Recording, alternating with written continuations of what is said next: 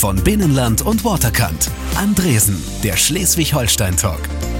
Ich trage einen großen Namen. Das können die meisten meiner Gäste über sich sagen. Er auch. Und doch wird vielen sein Name nicht sofort gleich einfallen. Dafür trägt er, ich möchte mal sagen, ein großes Gesicht. Ein bekanntes, das viele von uns schon oft gesehen haben in großen deutschen Fernsehproduktionen, in Kinofilmen, aber auch bei Quentin Tarantino. Und er kommt, wie ist es nicht schön, aus Schleswig-Holstein. Rainer Bock ist mein Gast heute. Schönen guten Abend. Schönen guten Abend. Schön hier zu sein. Und du hast mir gleich das Du angeboten. Das ist so das Norddeutsche auch. Das hast du dir bewahrt, obwohl du jetzt Münchner bist. Ja, ich muss in Süddeutschland immer erklären, dass ich in der Nähe zu Skandinavien aufgewachsen bin. Und da gibt's ja keinen Sie.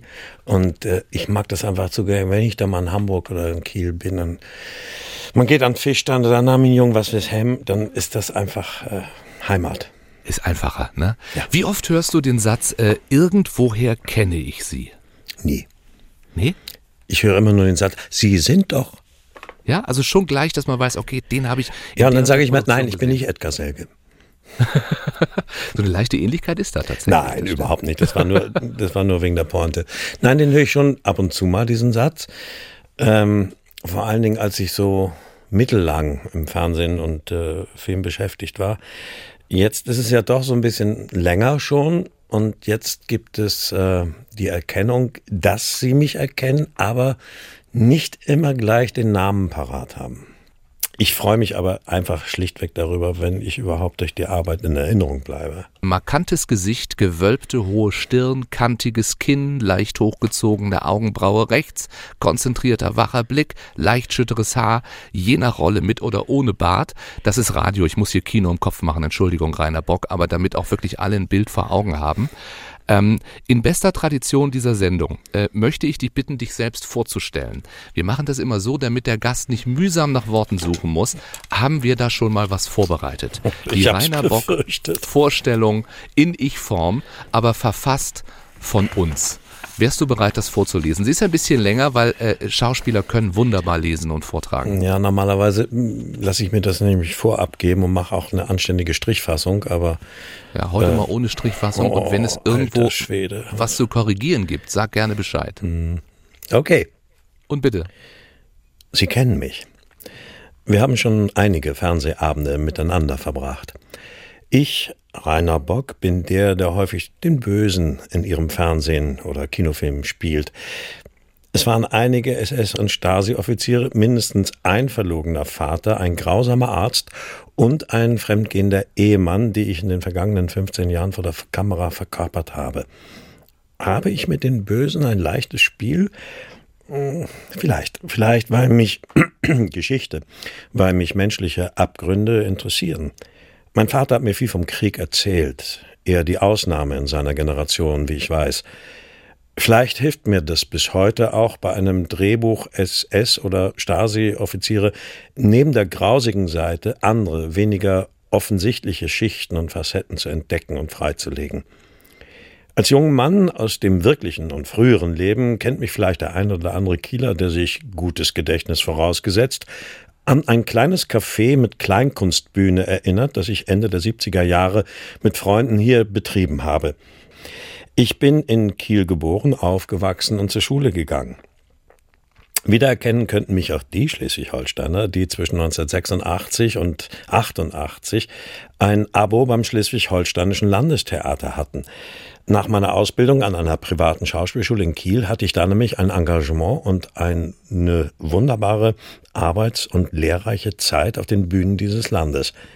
Danach bin ich vom Norden in den Süden, habe in Stuttgart, Heilbronn und München Theater gespielt und auf diesem Weg meine Kollegin Christina Scholz besser und so gut kennengelernt, dass sie bis heute die weibliche Hauptrolle in meinem Leben spielt und die Frau an meiner Seite ist. Wir haben einen gemeinsamen Sohn und leben in München. Das ist ganz schön und ein guter Ort, um meine Meeressehnsucht zu pflegen. Ich bin ein heimatverbundener, bodenständiger Typ. Ich mag Menschen und bin ein leidenschaftlicher Beobachter ihres Miteinanders. Ganz gleich, wo ich gerade bin. Das kann schon zu strengen Ermahnungen, etwa zu einem über den Restauranttisch gezischten Jetzt starr die Leute nicht so an, von meinem Sohn führen. Wie kann ich mich noch zu erkennen geben? Äh, Serienfans äh, haben mich vielleicht als Werner Ziegler in der US-Dramaserie Better Call Saul in einer Homeland-Folge in zwei, in irgendeinem Tatort oder auch als Fregattenkapitän Gluck in der Serienneuauflage von Das Boot gesehen. Cineasten haben meinen Namen möglicherweise auf Besetzungslisten internationaler Kinoproduktionen von Spielberg oder Tarantino entdeckt. Ich weiß, ich zähle für viele eher zu den Gesichtsbekannten, ein visuell Vertrauter, dessen Name nicht unbedingt und sofort auf der Zunge liegt. Damit kann ich gut leben. Dass meine Figuren in Erinnerung bleiben, ist mir als Schauspieler tatsächlich wichtiger als mein Name im Gedächtnis der Zuschauer. Außerdem könnte ich optimistisch sagen, jeder Abspann übt. Wer weiß, wie viele noch kommen. Das werden wir alles noch besprechen. Der nächste Ups. Abspann, der kommt ja gerade dazu. Äh, Atlas läuft in den Kinos. Da spielst du die Hauptrolle. Du bist jetzt, Rainer, kein junger Wilder des deutschen Films, sondern ja erst vergleichsweise spät, wenn ich richtig gerechnet habe, mit Ende 40, fast 50, vor eine Kamera getreten. Warum? War das aus Überzeugung für das Theater oder Mangel an Gelegenheit? Beides. Also diese Überzeugung fürs Theater auf jeden Fall. Ich habe ja weiß ich gar nicht jetzt genau, 28 Jahre durchgehend Theater gespielt an verschiedenen Häusern mit verschiedenen Ensembles. Das habe ich sehr genossen. Das äh, aus mehrerlei Gründen. Einmal diese fast familiäre Geborgenheit in so einem Ensemble, die gemeinsame Erforschung von Theatertexten, dieses sich auseinandersetzen und reinbegeben in die Tiefen der, der Theaterliteratur bei dem man ja auch über sich selbst und aber auch über die Welt immer wieder Neues erfährt. Das war einfach unglaublich spannend und nie langweilig. Mhm. Und ähm, ich bin in der Tat schon als Kind immer weggelaufen, wenn die sogenannten Strandfotos gemacht werden sollten, äh, weil ich es schrecklich fand, dass man mich abbilden wollte. Aber natürlich habe ich auch das gesehen, wie schön das sein kann, in Filmen mitzuspielen. Bin ja nicht blöd. Aber die Gelegenheiten dazu bekam ich eigentlich erst, als ich in Stuttgart am Staatstheater war, das erste Mal und dann später in München. Das heißt natürlich, wenn man sich nicht selber drum bemüht, das habe ich wirklich nie, äh, dann ist natürlich die Aufmerksamkeit äh, erst da, wenn du in Städten bist, wo auch die Caster, wo die Regisseure ins Theater gehen. Das findet in Kiel, in Schleswig und Heidelberg eher nicht statt. Wann sagst du denn Ja zu einem Drehbuch, zu einer Anfrage? Oder andersrum, für welchen Stoff, welches Genre oder unter welchen Bedingungen würdest du nicht vor der Kamera stehen wollen? Das ist schwierig. Also ich, was das Genre angeht, bin ich verhältnismäßig schmerzfrei. Äh, aufgrund der Arbeitsbedingungen und aufgrund der bisherigen Erfahrung, die ja auch immer noch begrenzt ist, äh, würde ich ungern im Vorabendprogramm im Moment arbeiten, weil die Gelegenheit im Hauptprogramm oder später oder auch im Arthouse oder wie auch immer zu arbeiten ermöglicht einem doch den Kontakt oft mit etwas besseren Drehbüchern. Äh, die Grundvoraussetzung, weshalb man sich für ein Projekt entscheidet, ist sicherlich das Drehbuch.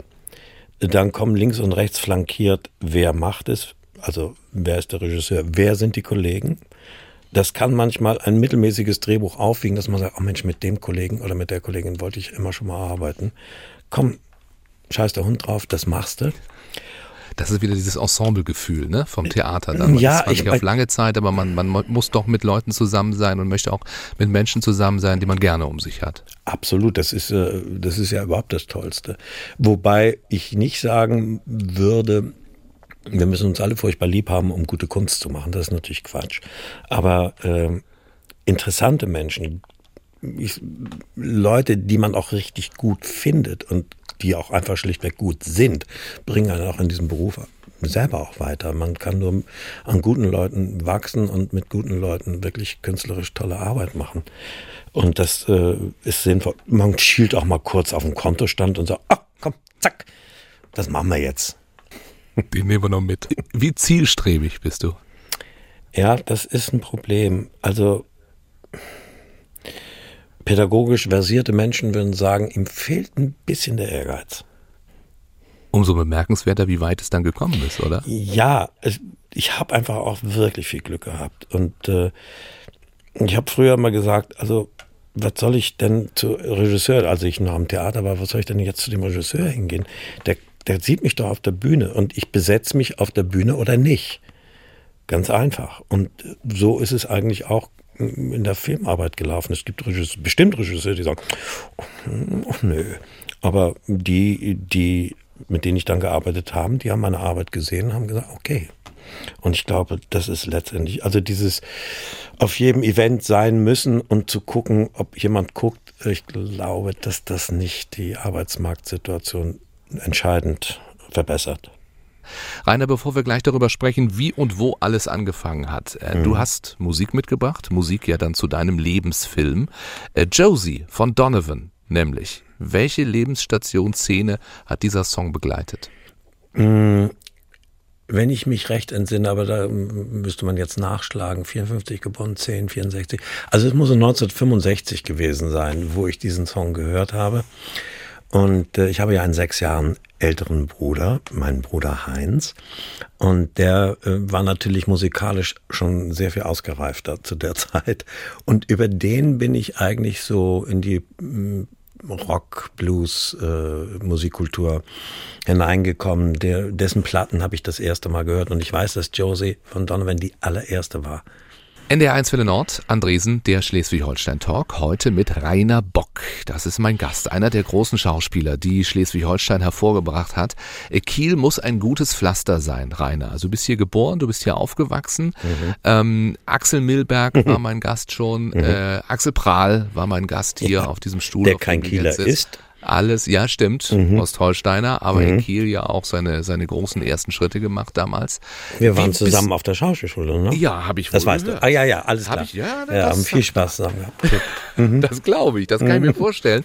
Das wäre auch eine meiner Fragen. Ich möchte erstmal ja. wissen, wie bist du groß geworden? Also war es mir das, das Milbergsche äh, Düsternbrook oder, naja. weiß ich nicht, Mettenhofgarten Hinterland? Ich bin groß geworden als Sohn eines Einzelhandel Kaufmanns, also gelernt. Mein Vater hat Buchhändler gelernt und wurde dann Anfang der 30er Jahre von seinem Onkel nach Kiel geholt. Das ging damals noch so, wenn der Onkel sagte, du kommst jetzt hier zu mir in meinen Sackgroßhandel. Es gab den weltberühmten Sackgroßhandel Bock in Kronshagen. Ja, Sackbock. Oder Sackbock. Bocksack. Und Sackbock und nicht zu verwechseln mit Sargbock. Den gab es nämlich auch in Kronzagen und wir waren nicht verwandt und nicht verschwägert. Also wir kriegen manchmal sehr exotische ja. Anfragen in Bezug auf Säcke, äh, aus welchem Holz die dann wären. Also das war sehr lustig. Da bin ich groß, ich bin mit Säcken groß geworden. Mit Säcken groß geworden. Säcken jeglicher ja. Couleur. Ich verstehe den Lacher jetzt überhaupt nicht. Ich weiß Nein, gar nicht, wo, wo man da irgendwie irgendwas ableiten könnte. Auf jeden Fall, das war ja mal das Hauptverpackungsinstrument äh, der Landwirtschaft. Insofern war da wirklich viel, auch ein bisschen Geld mit zu verdienen. Mein Onkel hat sich da seinerzeit dumm und dämlich verdient mit der, der Hamburger großen Sturmflut. Da weiß ich, dass ich im Schlafanzug äh, auf der Treppe stand nachts und sagte, wo wird Papa denn nun hin? Und er ist viermal die Nacht, glaube ich, mit dem vollbeladenen LKW nach Hamburg ja. gefahren mit den Sandsäcken diese Schulzeit eben in Kiel, da hast du Abitur ja. gemacht. Mhm. Ähm, äh, nur weil wir, wir sind hier vor Ort, wir könnten das auch noch irgendwie in die Wege leiten. Welche Schule hat oder braucht eine Ehrenplakette, weil Rainer Bock dort gelernt hat? Keine. Jede Schule, auf der ich war, schämt sich meiner. Und welche in Kiel schämt sich besonders? Gibt es die noch heute? Ich weiß das gar nicht. Also ich ganz kurz, ich bin äh, von der Grundschule aufs Humboldt-Gymnasium im Knupperweg. Äh, da ja. bin ich dann nun aufgrund einer doch nicht ganz äh, einfachen Operation im Alter von zwölf Jahren, dann habe ich ein Jahr verpasst, das nächste habe ich vertrödelt, dann bin ich runter, dann bin ich auf die Realschule Kronshagen, das letzte Jahr, habe da mit einem so hervorragenden Schnitt die Schule beendet, sodass ich weitergehend aufs sozialwirtschaftliche Gymnasium am Königsweg, ob es das noch gibt, weiß ich nicht, äh, gegangen bin. Da habe ich dann, äh, ich sage immer, mein Notabitur gemacht, weil ich lieber in der Billardhalle war als in der Schule und Musik gehört hast. Zum Beispiel Deep Purple, Child in Time hast du noch mitgebracht. Mhm. Äh, was hat sich zu diesem Lied in deinem Leben abgespielt? Christina, hör mal ganz kurz weg. Also das war so, dass ich äh, zu Child in Time wurde eng getanzt. Und ich bin ziemlich Jahr später Entwickler, ich glaube, ich war bestimmt schon 16 oder so. Und da habe ich das erste Mal die Konturen eines weiblichen Körpers gespürt. Das war doch ein nicht ganz unerhebliches Erlebnis. An solche Titel erinnert man sich dann. Auf Absolut. jeden Fall. Also wir sind im aktuellen Talkfilm gerade bei der Rückblende und zu der zählt auch der Einstieg ins Geschäftsleben. Nicht sofort nach dem Abi, sondern so vier Jahre lagen dazwischen, hast du schon gesagt. Du hast äh, ein Café in Kiel eröffnet mit Freunden, Kleinkunstbühne inklusive. Was ich nicht rausfinden konnte, wo war dieses Café genau und wie hieß es? Es hieß Café Luzi, war benannt nach, nach meiner Katze und war am Jungfernstieg. Das war einfach äh, aus, des, aus, aus dem Mangel heraus entstanden. Es gab solche Cafés in Kiel noch nicht, also weiß gestrichen mit Kuchentresen, Frühstück und, und äh, Palmen in der Ecke. Und ich kannte die aus Berlin, wo man einfach morgens hinging und, und toll, toll frühstücken konnte und wo auch interessante Leute verkehrten. Und ich hatte damals einen, einen, einen schwulen Freund in, äh, also ich bin hetero, aber deswegen kann man ja einen schwulen Freund haben.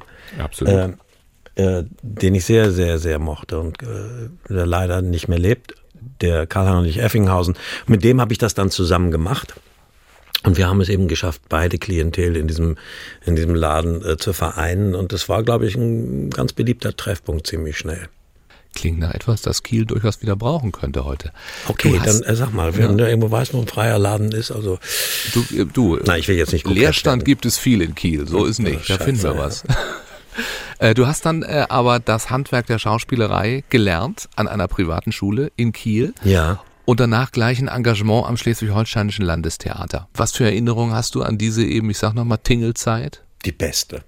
Also ich habe sehr viel Respekt gelernt, vor allen Dingen von den älteren Kollegen, die da nun schon sehr, sehr lange engagiert waren und gearbeitet haben. Und sicherlich äh, auch aufgrund der, der Umstände, also vormittags Proben, dann nach, äh, frühen Nachmittag irgendwann manchmal auf den Bus und dann spät abends zurückkommen. Und äh, wir haben schöne Sachen gemacht, wir haben ganz schreckliche Sachen gemacht und wir haben nie wieder, das sagen wir uns alle, wenn wir uns heute mal irgendwo treffen, nie wieder so viel Spaß gehabt und so viel gelacht wie äh, an diesem Theater. Ja, das hat Axel Prahl tatsächlich äh, ziemlich ähnlich auch erzählt, als ja. er hier Gast war. Ja. Er hat auch erzählt, wie er mal äh, in Appenrade in ein Bühnenbild geschreddert ist, weil äh, es auf die kleine Bühne nicht drauf passte und er kam zu spät. Hast du auch solche Episoden aus der Zeit im Sinn? Wir haben ein Fass davon. Also es ist wirklich so, wenn Axel und ich uns treffen, fünf Minuten, was machst du gerade, was mache ich gerade? Und dann landen wir ziemlich schnell da und erzählen uns zum hundertsten Mal dieselben Anekdoten und lachen, liegen zum hundertsten Mal mit der Stirn auf dem Tisch. In Husum war es mal ein Feueralarm, oder? Ja, mehrfach. Wir dachten, der erste wäre überstanden. Dann ja. haben wir wieder angefangen, ging es wieder los. Mhm. Ah ja, ich sehe schon. Mhm. Das ist tatsächlich Landestheater, oder? Also ja, aber das hat ja auch einen unglaublichen Charme. Also ja. äh, mit dem nicht perfekten äh, fertig zu werden. Äh, das mit den Bühnen, abgesägten Bühnenbildern ist öfter vorgekommen. In Wick auf Föhr weiß ich auch, war die Bühne sehr klein. Da musste. Das Bühnenbild von äh, Amphitryon, das war vor allen Dingen so ein Portal mit einer großen Tür, musste abgesägt werden und dann sollte die äh, Alkmene auftreten. Und man sah nur, wie jemand von innen verzweifelt an dieser Tür rüttelte. Und die beulte sich schon nach außen auf, aber ging nicht auf, ja, weil sie sich völlig verkantet hatte. Und dann ging sie um das Portal rum und kam quasi durch die Mand. Also es war äh, solche Sachen und da man so eingespannt war, also wir haben ja manchmal im Schnitt 28 Vorstellungen im Monat gespielt, ja. Äh, ist man dann auch irgendwann mal so, so nach 100 Vorstellungen im Jahr ist man so ein bisschen hysterisch und durch und dann ist das so ein Ventil, wo man wirklich einfach schlichtweg nur noch abgackert und äh, über das eben heute auch noch viel geredet wird ähm, mit Axel Prahl, wie du sagst, oder mit anderen Kollegen von damals, ähm, um nochmal Axel Milberg zu erwähnen, den anderen großen Kieler ja. Schauspieler, der ja wie du in München lebt. Es scheint da so eine Nord-Süd-Schauspielerachse zu geben. 500 Meter bei mir um die Ecke, ja. Ach, guck an. Mhm. Trifft man sich manchmal? Nee. Nee? Also wir treffen uns, äh, also jetzt privat, nein, aber wir treffen, wir treffen uns ähm, natürlich manchmal bei Veranstaltungen und auch des Öfteren mal am Flughafen.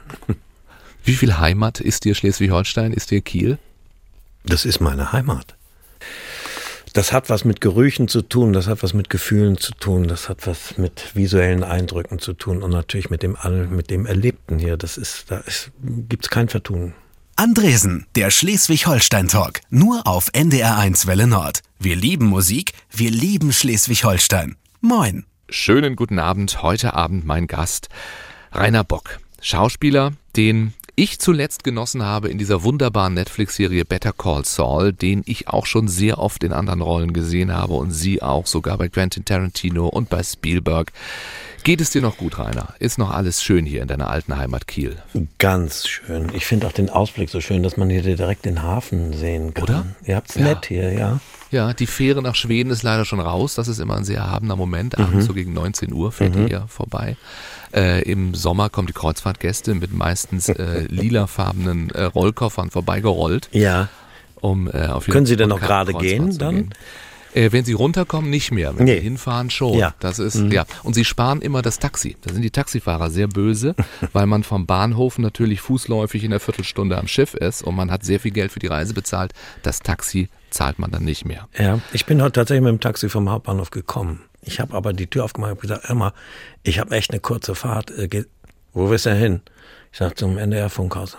Komm rein. Also er war ganz schmerzfrei damit. Ja, wenn man so anfängt, die Fahrt ist gut. Wenn man sich wie selbstverständlich reinsetzt, sagt nur zum NDR, dann werden sie ein bisschen böse. Mhm. Ja, eben. Aber fahren Sie alle Taxi in Kiel. Also es gibt, glaube ich, nirgendwo so viele Taxen wie in Kiel pro äh, 10.000 Einwohner. Oh Und die haben nicht so viel zu tun, wenn keine Kieler Woche ist. Rainer, wir schweifen ab. Ich wollte Ja. die Rolling Stones jetzt spielen mit Paint in Black. Den Song hast du dir auch ausgesucht. Mhm. Warum? Äh, weil ich witzigerweise, diese Verbindung, da denkt kein Mensch dran, glaube ich, mit den Rolling Stones Sylt verbinde.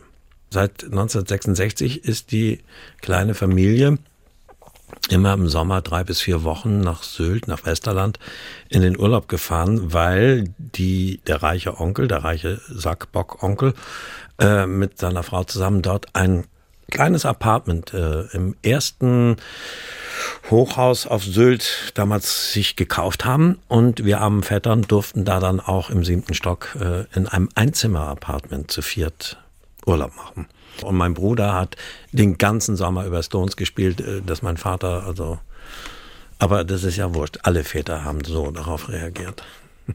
Es ist gut, dass diese Sendung immer Dienstagabends läuft. Also am Montag oder Mittwoch äh, könnte mein Gast jederzeit filmische Verpflichtungen haben in ARD oder ZDF. Zum Beispiel Rainer Bock ist da, geboren in Kiel und nicht nur ein alter Bekannter vom Fernsehschirm. Er hat auch an vielen internationalen Produktionen mitgespielt. Fans der US-Serie Better Call Saul, die kennen ihn jetzt seit der letzten Staffel als Werner Ziegler. Ähm, Wer es nicht weiß, Better Call Saul ist die Nachfolge, in Wahrheit äh, eigentlich die Serie, die vor Breaking Bad spielt. Wie ist es dazu gekommen, dass du da eine Rolle bekommen hast? Die haben sich entschieden, dass ähm, sie einen deutschen Ingenieur brauchen. Die entsprechenden Kollegen machen ein E-Casting, das heißt, man nimmt sich selber auf und dann schickt man das dahin und dann sichten die das und dann entscheiden die sich. Das heißt, du hast in München dann im Wohnzimmer gestanden, dein Handy, weiß ich nicht, Duckface gleich, Selfie-mäßig vor dich gehalten und dann hast du einen Ingenieur gegeben, oder? Genau das habe ich nicht gemacht. Äh, Ich war zu dem Zeitpunkt in Hamburg, bei, gerade bei Dreharbeiten, und habe meinen Sohn, der mittlerweile seit einem Jahr in Berlin lebt, gesagt, Moritz, komm bitte rüber. Ich kann, ich kann mir ja nicht selber das Handy vor das Gesicht halten jetzt. Ähm, wir haben das schon zwei, dreimal zusammen gemacht bei anderer Gelegenheit. Dann ist er schnell rübergekommen, dann haben wir es da gemacht. Haben nach 25 Takes auf dem Boden gelegen, weil ich mich immer wieder versprochen habe. Und da habe ich gesagt, jetzt mir egal, schick's weg. Papa, das kannst du nicht machen. Du hast dich zweimal versprochen, das ist mir wurscht. Sag ich, schick's weg, ich kann und will nicht mehr. Aber das Dann spielt dann auch nicht so eine große Rolle. Dein Sohn und auch deine Frau äh, haben dich begleitet zu den Dreharbeiten Ja. Mhm. nach Albuquerque, da war das Better Call Saul. Das macht den Eindruck von engem Miteinander, von intaktem Familienleben. Oder äh, bist du einfach nicht gerne allein unterwegs und die beiden müssen immer mit? Genau. Es ist natürlich beides. Ich hab, kam so ein bisschen in Schwang. Ich habe gesagt, drei Monate Albuquerque, New Mexico. Man hat natürlich gegoogelt. Der journalistische Kollege Peter Kümmel von der Zeit hatte witzigerweise ein Jahr vorher das Set da besucht und hat einen so trostlosen Artikel über Albuquerque geschrieben. Also Es ist also so Drogen trostlos, wie es auch aussieht dann ja, in der es, also ich meine, ja. die haben nicht umsonst da Breaking Bad entwickelt und äh, dann eben auch äh, Better Call Saul, weil äh, sie haben alles genommen, was sie da gesehen haben und haben das in ihren, äh, also haben das da rausgenommen aus der Realität dieser Stadt, ja, haben sich davon äh, ja, inspirieren lassen. Und das solltest du eben nicht alleine dort Ja, und da habe ich, müssen. hab ich wirklich so ein bisschen geschwankt. Äh, Ich habe ja schon Heimweh, wie ich äh, eine Woche nach Berlin muss oder so. Aber drei Monate. Und dann hatte mein Sohn freundlicherweise mh, gerade sein Studium abgebrochen, Französisch und Kulturwissenschaften. Und da habe ich gesagt, ach, das passt ganz fein. Hättest du Lust, als mein äh, äh, Personal äh, Assistant mitzukommen? Er sagt, Papa, das gibt's ja nicht. Also ehrlich, toll. Und da hat meine Frau gesagt, dann komme ich als ich mit. Und dann war das eine wunderbare Zeit, abgesehen mal von der Arbeit und von dem, was wir da erlebt haben. Einfach, dass wir das zusammen erleben konnten, war einfach ein großes Geschenk. Was hast du äh, in diesen drei Drehmonaten vor Ort gelernt? Also über die Amerikaner, über das Filmgeschäft. Das war dir ja vorher schon vertraut, aber es wird wahrscheinlich äh, immer wieder auch neue Erweckungsmomente geben. Ja, also vertraut insofern ja nicht, weil ich ja amerikanische Produktion nur in Deutschland mitgemacht habe. Ich bin ja das erste Mal in meinem hohen Alter nach Amerika gekommen. Ich bin in den 70er Jahren sozialisiert und entsprechend etwas anti-amerikanisch. Das hatte ja auch Gründe. Äh, aber was toll war, dass man einfach immer die Erfahrung immer wieder machen muss. Fremdheit muss man kennenlernen. Und wenn man Fremdheit kennenlernt, dann sieht man, oh, da stecken Menschen dahinter, da sind einzelne Individuen und die machen, äh, werfen das gesamte Bild völlig über den Haufen. Ähm, das war eine unglaublich schöne Zeit. Ich habe die Herzlichkeit, die Offenheit, die Hilfsbereitschaft äh, der amerikanischen Menschen dort kennengelernt. Äh, die war umwerfend. Die Arbeitssituation war großartig und äh, es geht immer nur um die Sache und das mit der größten Zugewandtheit und Aufmerksamkeit, wenn man auch selber versucht, äh, den einen und anderen Gedanken an, ein- und anzubringen. Das stößt immer auf große Gegenliebe und äh, das ist einfach ein tolles Arbeiten. Als ich meiner Frau erzählte, dass ich äh, mit dir sprechen darf, da hat sie auch tatsächlich erst fragend geguckt. Dann habe ich gesagt, äh, das ist der, der bei Better Call Saul den Werner Ziegler gespielt hat. Und dann kam echt cool. Äh, wie oft passiert äh, das so oder so ähnlich? Ja, es passiert. Also es, natürlich sprechen mich manchmal Leute an. Es ist eigentlich immer öfter so das traditionelle ZDF-ARD-Publikum ab einem gewissen Alter an aufwärts. Nach Better Call Saul ist es tatsächlich auch ein paar Mal passiert, dass Menschen unter 30 Jahren mich angesprochen haben, was mich sehr gefreut hat. Also das sind die Menschen, die dich entdecken, die dich angucken. Ähm, wir haben es vorhin schon gehört, du beobachtest äh, auch gerne zurück, beobachtest Menschen, magst Menschen. Wie muss ich mir das vorstellen? Also worauf achtest du? Was, was siehst du? Was fällt dir auf? Hm. Ähm, naja, Gesichter sowieso, Bewegungen, Gänge. Je merkwürdiger und äh, mehr aus der Norm fallend, umso interessanter natürlich. Und zwar nicht nur, also man denkt immer, ah ja, ist klar, professioneller Blick will er verwenden oder so, sondern weil mich das nach wie vor fasziniert, was für ein Riesenzoo wir sind. Also es ist äh, einfach unglaublich spannend und ich vermeide auch gar nicht so sehr Gespräche. Also ich komme gerne in Kontakt und das muss nicht über, also über meine, meinen Beruf laufen oder so, sondern auch überhaupt. Mm, ich kann mich da kaum satt dran kriegen an dieser Form der Begegnung du würdest noch mehr in Kontakt kommen, wenn du, ich sag mal, ein bisschen Selbstmarketing betreiben würdest. Also äh, wenn ich bei Facebook zum Beispiel gucke und Rainer Bock suche, dann finde ich keine öffentliche Seite wie mhm. von vielen anderen Schauspielerkollegen. Mhm. Oder habe ich falsch gesucht? Nee, richtig gesucht. Also das interessiert mich eben genau nicht.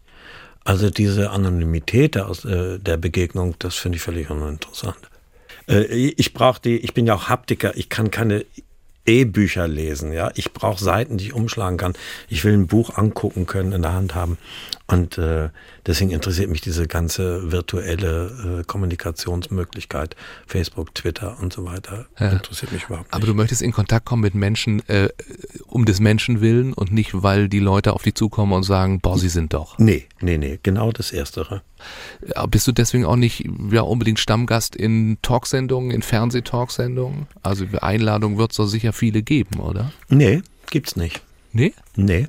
Aber das meine ich jetzt gar nicht. Ich hoffe nicht, dass das gerade beleidigt klang. Äh, Im Gegenteil. Also daran bin ich auch wirklich nicht interessiert. So ein Gespräch wie mit dir, das ist was völlig anderes, ja. Also das ist, äh, als würden wir zusammen im Café sitzen. Aber mir geht es nicht um eine permanent mediale Präsenz. Das, äh, Abgesehen davon, das Geheimnis, ich, nur ganz kurz ein letztes Wort, ich habe es dann doch oft auch bei Kollegen schon erlebt, dass sie sich, wenn sie sich in diese Talkshows begeben, sich ihres Geheimnisses auch so berauben. Äh, und das möchte ich gerne bei anderen gerne behalten sehen. Und wenn es geht, so weit wie möglich auch bei mir. Es verschafft dir auch die Möglichkeit äh, unbeobachteter Momente, wirklich mehr, mehr als bei Kolleginnen und Kollegen. Mhm. Was machst du, um zu entspannen, zur Erholung? Ach, was ich viel mehr machen möchte, ist eigentlich angeln gehen. Ich liebe es zu fischen. Dazu komme ich leider immer seltener dazu, weil es dann doch ein bisschen aufwendiger ist, alles vorzubereiten und zu machen. Äh, ich bin ein Spielkind. Ich treffe mich sehr gern äh, mit einer Kollegin in München und äh, zwei, drei anderen Menschen äh, zum Kartenspielen. Wir spielen dann Romé. Äh, auch bei mir in der Familie, im Haus, wird das sehr gepflegt. Wir wohnen in einem Haus mit drei Familien und äh, so. Und ich lese sehr gerne, mache auch sogar tatsächlich, auch wenn man es nicht sieht, Sport. Äh, das sind so diese kleinen Ecken, die ich mir da versuche rauszunehmen. Mein Gast heute Abend ist Rainer Bock, ein Schauspieler, der das Schreiben Kritiker und Journalistenkollegen äh, als Meister der Nebenrollen für sein großartiges Spiel längst hätte mit Preisen überhäuft werden müssen. Äh, bisher steht äh, eine Nominierung für den Deutschen Filmpreis zu Buche, noch keine Lola im Regal. Es sind zwei Nominierungen. Guck mal, hier wird gnadenlos untertrieben. Äh, was nicht ist, das kann ja werden. Atlas ist jetzt gerade äh, in den Kinos, gerade angelaufen, hat es schon mal in die Spielfilm-Vorauswahl der Jury geschafft. Wie groß wäre denn die Freude? Also wenn du jetzt nach der Lola-Vergabe Anfang Mai dafür einen Platz im Regal freiräumen müsstest, dürftest. Ja, das wäre ja äh, dummes Zeug zu sagen, oh, das interessiert mich nicht. Natürlich wäre es eine große Freude, weil es natürlich Kollegen sind, die einen wählen. Aber äh, ich mag es überhaupt nicht, über ein Bärenfeld zu reden, das noch gar nicht erlegt ist. Ja, dann reden wir über das, das schon erlegt ist, nämlich äh, der Lions Club Rendsburg Königstor hat hier 1988 den Förderpreis für Nachwuchsschauspieler verliehen. Großartig. Zwei Jahre vor Axel Prahl überhaupt. Ja, es war der zweite überhaupt. Mhm. War das eine Plakette, ein Scheck oder was war das damals? Das war eine Urkunde. Sie sah so ein bisschen aus wie die Urkunde beim Bundesjugendfestspielen. Ähm, und es gab eine festliche Verleihung, ich glaube in einem Restaurant schräg gegenüber vom Rendsburger Theater. Und äh, ich weiß auch gar nicht mehr, es gab einen kleinen, äh, ein, ein, ein, nicht klein, es war ein Geld mit einer Geldprämie verbunden. Ich weiß, dass ich damals, es waren ja alles sehr honorige Rendsburger Bürger, die diesen Lions Club auch äh, gemacht haben. Und ich habe mich zu der Frechheit verstiegen, glaube ich, zu sagen, der Preis ist zu groß, um ihn abzulehnen, aber eigentlich zu klein, um ihn anzunehmen. Daraufhin ist er im nächsten Jahr wirklich erhöht worden. Also Axel Prahl hat davon profitiert, hat mir aber verweigert, die Hälfte abzugeben. Das wäre das Mindeste gewesen. Ja. Es steht übrigens auf äh, der Seite der Preisstifter über deinem Namen immer noch Bild folgt. Vielleicht kannst du da helfen oder ein Foto nachliefern. Ach nee, komm ging so lange so, geht jetzt auch so. Ich habe mal äh, ein paar Kritikermeinungen über meinen heutigen Gast ähm, zusammengesammelt. Schauspieler Rainer Bock ist da, in Kiel geboren. Er ist ein Schauspieler, der uns frösteln lässt, den Blick in menschliche Seelenabgründe eröffnet, dem man jede finstere Vergangenheit abnimmt, der uns vor dem Fernseher in Furcht und Grauen versetzt, weil er so überzeugend SS- oder Stasi-Offiziere oder wie in das Weiße Band einen grausamen Arzt spielt. Fühlt man sich erkannt, angemessen wahrgenommen, wenn man so etwas hört und liest? Nee, Malte, da muss ich dir sagen, da fühle ich mich nicht angemessen erkannt. Weil es viel mehr war als das? Ja, weil es durchaus äh, Figuren gibt, die völlig anders sind. Ich weise auf das Fernsehspiel Ich war eine glückliche Frau hin, zum Beispiel. Äh, es gibt aber auch andere Sachen noch, äh, wo ich sicherlich äh, der Bremer Tatort, äh, den ich gemacht habe vor zwei, drei Jahren, das sind Figuren, die ähm, nichts mit diesem Figurenprofil äh, äh, zu tun haben, das du da jetzt gerade beschrieben hast. Hm. Und die ganz anders bei dir haften bleiben und ja dann auch bei den Zuschauern wahrscheinlich ganz anders haften bleiben. Das heißt, wenn du hast jetzt ein paar Dinge schon erwähnt aus deiner Arbeit, es sind nicht die Dinge, die wir Journalisten dann so vorkramen. Also wenn nee. ich jetzt sage, Quentin Tarantino, ja, der in also, Bastards hat er mitgespielt, ja. das bedeutet dir gar nicht so viel. Muss ich dir ehrlich sagen, es ist mir fast peinlich. Also entschuldige mal bitte, das ist ein, äh, ich sage immer zu meinen Freunden, wenn du den Glorious Bastards siehst, wegen mir, pass auf, bück dich nicht nach dem Popcorn, sonst hast du mich verpasst. Also das, da muss man ja mal wirklich die Kirche im Dorf lassen. Es ist toll, Quentin Tarantino kennengelernt zu haben, mit ihm gesprochen zu haben. Aber das ist ja nicht äh, ein Meilenstein der Schauspielkunst gewesen. Und äh, da interessieren mich andere Produktionen weitaus mehr. Ich traue mich dann aber auch nicht immer zu fragen, so was war denn so die liebste Produktion? Das ist ein bisschen wie den Maurer zu fragen, welches war der schönste Ziegel, den er verbaut hat. Ähm, ich versuch's trotzdem. Also was sind so, gibt es Dinge, darf man dich das fragen? Produktionen, auf die du ganz besonders stolz bist? Ja, natürlich ist es das Weiße Band mit Michael Haneke. Das war einfach eine unglaublich intensive und äh, tolle Arbeit. Das war ein Drehbuch, das man in der Hand hatte, wo man wusste, das ist der Hammer. Also manchmal erkennt man das wirklich sofort. Äh, da gibt es einige und dann, da würde David sich jetzt sehr freuen, den Bogen zu schlagen, äh, äh, zu Atlas, den ich mit David Navrat gemacht habe, der wirklich ein Herzensprojekt ist. Vielleicht ja mal an diesem Beispiel dann. Wie arbeitest du? Also Drehbuch lesen, Rolle lernen. Welche Schritte gehst du dann noch, bis du dann am Set die Rolle füllst und vor der Kamera stehst? Genau das ist das Geheimnis, von dem ich eigentlich ungern reden wollte. Das soll man einfach mal lassen. Es gibt, äh, natürlich lese ich das Drehbuch und dann äh, fängt man an, sich Gedanken zu machen. Und man versucht diese Gedanken äh, irgendwann dann zu füllen. Aber ich, Mehr wirst du da von mir nicht erfahren. Nicht, weil ich nicht auf was zu, zu sagen hätte, aber. Hm? Was ist das? Das ist sozusagen die Geheimformel auch. Das ist das Berufsgeheimnis, das man nicht weitergibt oder das. Nein, das ist doch individuell total unterschiedlich. Äh, äh es gibt natürlich einfach ganz praktische Dinge. Also einige lernen Text, indem sich ein Tennisball, zwei Tennisbälle rechts und links neben die Wirbelsäule legen, auf dem Rücken liegend auf dem, auf dem Boden und äh, massieren sich damit irgendwie hier äh, Akupressurpunkte. Also und andere wie ich sitzen gerne in der Sauna und äh, kommen raus, setzen sich in den Ruheraum und lernen da ihren Text. Aber das ist ja alles Quatsch, das ist ja alles völlig überflüssiges Zeug, das auch kein Mensch interessiert. Ähm, die Herangehensweisen an Rollen, die sind einfach bei jedem Schauspieler, denke ich mal, sehr unterschiedlich. Es hat viel mit sich Gedanken machen zu tun, in meinem Fall glaube ich, und äh, viel mit Emotionen, die in einem drin sind, die man versucht zu finden. Was muss ich dich fragen, damit du glücklich aus dieser Sendung herausgehst? Du, du ich bin total, es macht mir riesen Spaß. Aber du musst mir verzeihen, dass ich auch mal äh, dagegen halte. Absolut. Ich möchte aber, dass du glücklich aus diesem Ich Abend bin total glücklich. Also wie gesagt, frag mich noch ein bisschen was zu Atlas. Äh, das würde uns alle erfreuen. Na guck, denn diesen Film haben wir uns ja schon auf die Kinomerkliste gesetzt. Ja. Warum sollen wir ihn uns denn angucken? Gerade angelaufen. Mm, weil es eine, glaube ich, sehr berührende Vater-Sohn-Geschichte ist. Weil es eine Geschichte ist über Verantwortung übernehmen und äh, entsprechend zu agieren, ohne dass ich jetzt irgendwie erzählen würde, wie das ausgeht. Äh, es ist eine Geschichte auch am Rande über Gentrifizierung. Es ist äh, deshalb sehr, sehr aktuell was wir mit unseren Städten im Moment machen, was unsere von uns äh, erstellten Städte mit uns machen. Da gibt es und es gibt einfach wunderbare Schauspieler in diesem Film, die, die es einfach eine Riesenfreude macht, denen mal Arbeit zuzugucken. Wenn so ein Film äh, anläuft, ja. gehst du dann auch gleich selbst ins Kino, um zu erleben, wie, wie Menschen drumherum ihn erleben? Weil du wirst ihn ja sicher schon in Gänze gesehen haben vom Kinostart. Ja, ich habe ihn schon gesehen. Nun ist er ja schon 2018 in Hof bei den Filmtagen gelaufen. Das war das erste Mal überhaupt, dass wir ihm Publikum gezeigt haben. Und da waren wir natürlich sehr neugierig und man ist immer aufgeregt, vor allen Dingen bei sogenannten Herzensprojekten, sage ich mal. Es gibt ja durchaus auch Filme, wo man dabei ist oder äh, wo man auch größer dabei ist, aber trotzdem nicht so mit vollem Herzen drin hängt. Das ist bei diesem Film allerdings der Fall.